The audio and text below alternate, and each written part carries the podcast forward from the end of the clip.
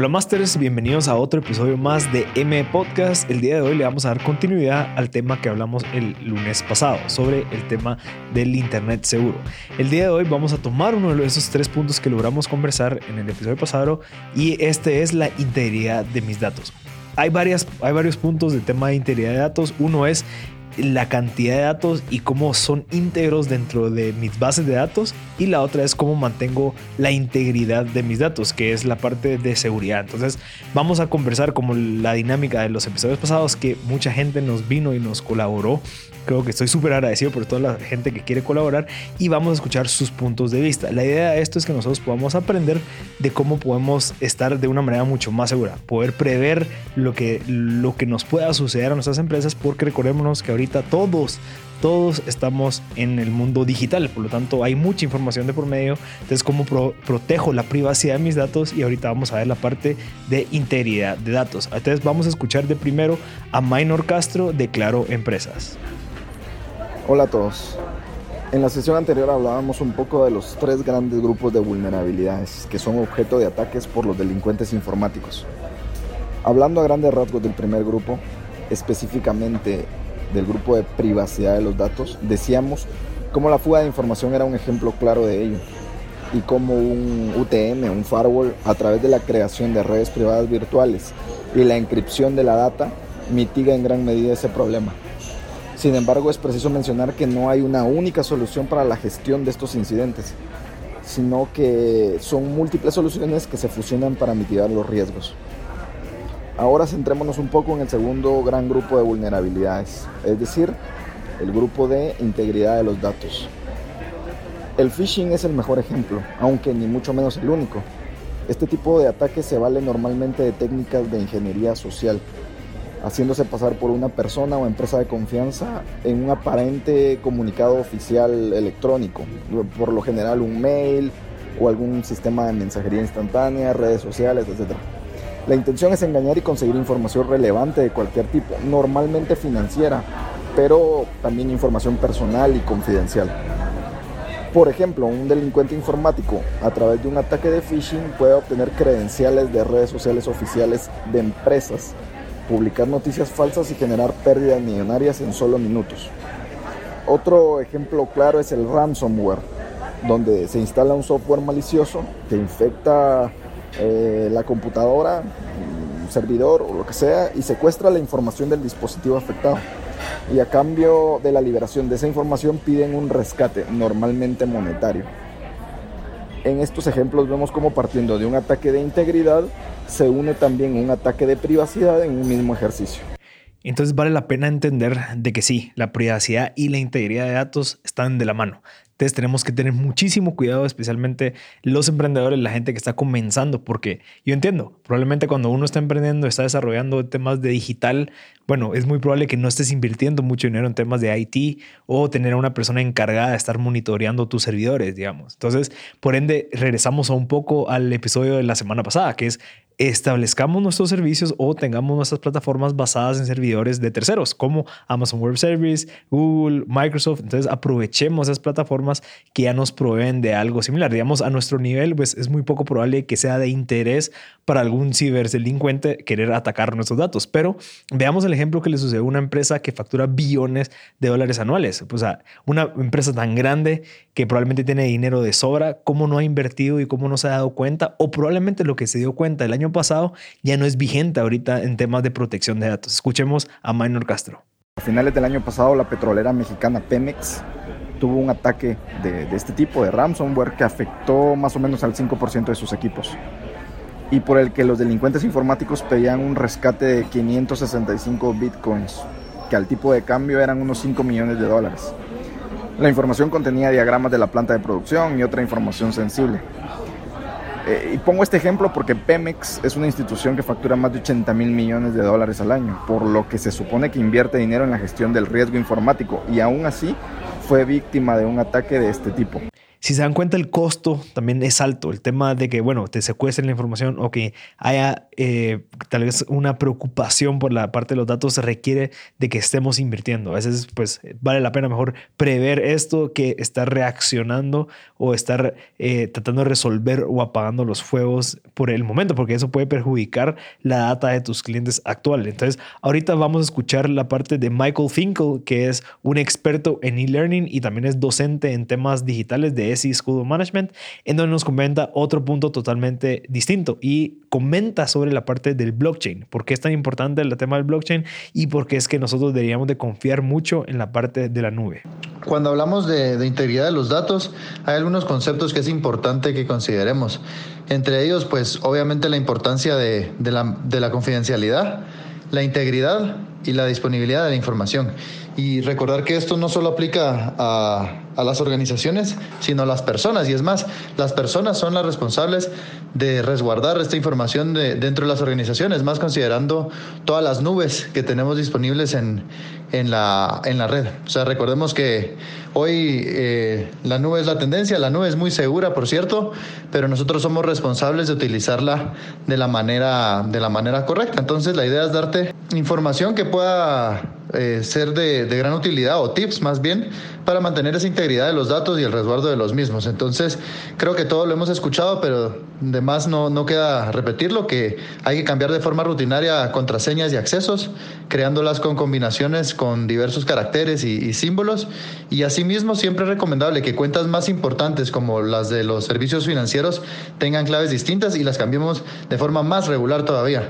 Eh, y otro tip que a veces no nos damos cuenta es que guardamos esas claves dentro de nuestras mismas máquinas y a veces eh, pueden haber intrusos en nuestras máquinas que saquen esa información y nos puedan perjudicar. Entonces hay métodos o entornos seguros donde podemos guardar esa, esa información o irnos a la clásica de tenerlas apuntadas en un papelito guardado en una cajita fuerte o en un lugar que sabemos que, que nadie va a tocar y tener ahí esta información es similar a un tema que es súper de tendencia que es eh, las billeteras digitales específicamente con el tema de Bitcoin y otras criptomonedas. Mucha gente tiene eh, las claves de acceso para este tipo de, de materiales dentro de, papel. Entonces puede ser una buena recomendación también. Y otra recomendación o tip es ser capaz de identificar contenidos maliciosos y no darle seguimiento, porque una vez uno cae en esta trampa de un correo, de, esta ingeniería social que trata de, manipularnos y, y, extorsionarnos hasta cierto punto en estos, en, estos entornos virtuales, uno se convierte en un blanco fácil. Entonces hay que, hay que ser muy inteligente en cómo manejamos ese tipo de, de situaciones y no creernos todo lo que vemos dentro del medio. Eh, y siempre para, para concluir, eh, recomendar o, mencionar algunas tendencias dentro de la integridad de los datos y, blockchain es, es, una de estas. Sabemos que trasciende más allá de las criptomonedas y debemos de estar atentos porque permite integrar datos a través de redes sólidas y descentralizadas, donde se mantiene la información encriptada pero disponible a la vez en distintas denominaciones. Entonces vamos a ver en los próximos años cómo mucho de lo que trabajamos online eh, se va a ver potencializado con, con, la cadena de bloques y eso va a apoyar, apoyar muchísimo a, mantener más segura la información y sólida en el sentido de que nadie la puede alterar más que nosotros. Excelente aportación y me gustaría que agregáramos las cuatro mejores prácticas para mantener la integridad de datos. Uno es delegar que es asignar un responsable de negocio y a un responsable de IT para cada sistema de registro o sistema de origen. El tema de registro es, bueno, que entre la información de una manera ordenada, de una forma que sea la misma y sea como íntegra para todos los datos. Luego, la otra práctica es educar, nombrar un administrador de datos para informar a todas las partes interesadas acerca de las definiciones de datos, normas y reglas. Todos tienen que estar en la misma página. Luego el tercero sería monitorizar, crear cuadros de mando de calidad de datos para elementos clave individuales, que estemos viendo y estamos monitoreando cada o recurrentemente el tiempo sobre temas de la integridad de los datos. Y último es archivar. Establezcamos un sistema regulado para el archivo de datos, retención y destrucción. No todos se quedan, no todos hay que destruirlos, pero es bueno mantener los servidores limpios. Entonces, eso es incluso la parte de proteger los datos, los, los, obsoletos, mediante la implementación de medidas de seguridad y automatizar procesos para eliminar decisiones arbitrarias sobre datos y la posibilidad de datos inconsistentes y pocos confiables. Así que vamos a ver ahorita el otro punto de la parte de integridad de datos por Fernando Figueroa. La integridad de datos como concepto es eh, proteger los datos de cualquier alteración eh, que puedan tener sea de una fuente externa o maliciosa o de una fuente eh, interna que algún empleado por error borre información eh, o borre datos que son útiles para la compañía. Entonces, ¿cómo lo puede manejar una compañía transnacional? Eh, internamente existen programas que te ayudan a clasificar el tipo de archivo eh, que tú creaste o con el que estás trabajando. y este, este tipo de programas te obliga que cada vez que vas a guardar un archivo dentro de tu, del disco duro de la computadora, el programa te obliga a ponerle una clasificación al archivo. Eh, ¿Qué quiero decir con esto? La clasificación va, por ejemplo, desde público a muy estricto. Eh, el público es un archivo que no importa quién tenga acceso a ese archivo, es para el público en general y no va a tener ninguna eh, repercusión en la compañía cualquier persona que vea ese archivo no lo puede utilizar para en contra de, la compañía. Y luego hay diferentes etapas. Eh, nosotros manejamos internamente, hay uno que se llama restricted, que es únicamente para manejar el archivo dentro de eh, servidores de la compañía o compartirlos con clientes de la compañía. Eh, más allá de eso, si tú compartes eh, un, archivo que no le has puesto alguna categoría, el mismo sistema te, da un aviso, te, indica em, que compartiste un archivo que no está clasificado, eh, que por favor lo clasifiques y que ese registro va a quedar dentro de una base de datos que maneja el, supongo yo, el grupo de IT para verificar qué usuarios son los que están compartiendo muchos archivos que no tienen ningún tipo de clasificación. Entonces el restricted lo puedes compartir con clientes, luego hay otro que solo lo puedes compartir internamente, si eso sale, eh, creo que el sistema, eh, porque así es como lo manejamos nosotros internamente, el sistema de correos te bloquea el correo, diciéndote que estás compartiendo un archivo que fue estrictamente creado para manejar interno. Eh, entonces, el tema de los de, la integridad de datos, te digo, es, importantísimo. Eh, todas las compañías manejan diferentes tipos de data eh, sensible, que sin esa data la, compañía no podría desarrollarse, pero el manejo de esa información es importantísimo. Entonces, te digo, nosotros lo hacemos a través de estas clasificaciones, que es la forma más sencilla de que un usuario que no está envuelto en el mundo de IT colabore en la protección de los datos, en la integridad de los datos. Eh, pero seguramente existen eh, ya dentro del, del, grupo de IT o, los departamentos eh, prácticas mucho más severas o prácticas mucho más estrictas que ayuden a la compañía a proteger su información. Gracias a todos por terminar este episodio. Este episodio es el número 2 de temas de Internet seguro, en donde conversamos sobre la parte de integridad de datos.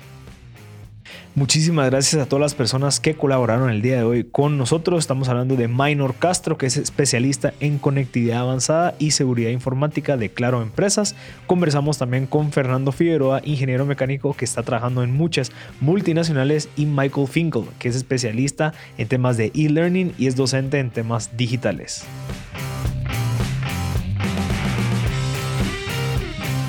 Este episodio es patrocinado por Claro Empresas. Ellos ya ofrecen el servicio de seguridad contra ataques cibernéticos, malware, phishing, virus y archivos maliciosos por medio de un UTM. Monitoreo 24/7 administrado 100% por Claro con ingenieros certificados. Un UTM es una gestión unificada de amenazas, que es un término de seguridad de la información que se refiere a una solución de seguridad que ofrece varias funciones de protección en un solo punto de red.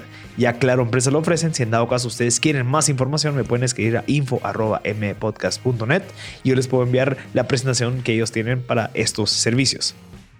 Así que ya no les quito más el tiempo, espero que se hayan disfrutado este pequeño concepto de temas de, de, ciberseguridad y de Internet avanzado y seguro. Vamos a estar desarrollando estos temas, como les dije, en los próximos tres lunes y van a ir recibiendo sorpresas como estas pequeñas consumibles en de 15 minutos para poder aprender algo nuevo. Así que espero que les haya gustado, recuerden de compartir y si en dado caso saben de que a alguien les puede servir esto, pues sería buenísimo que lo invitaran a escuchar este episodio. Espero que les haya gustado y este es M Podcast.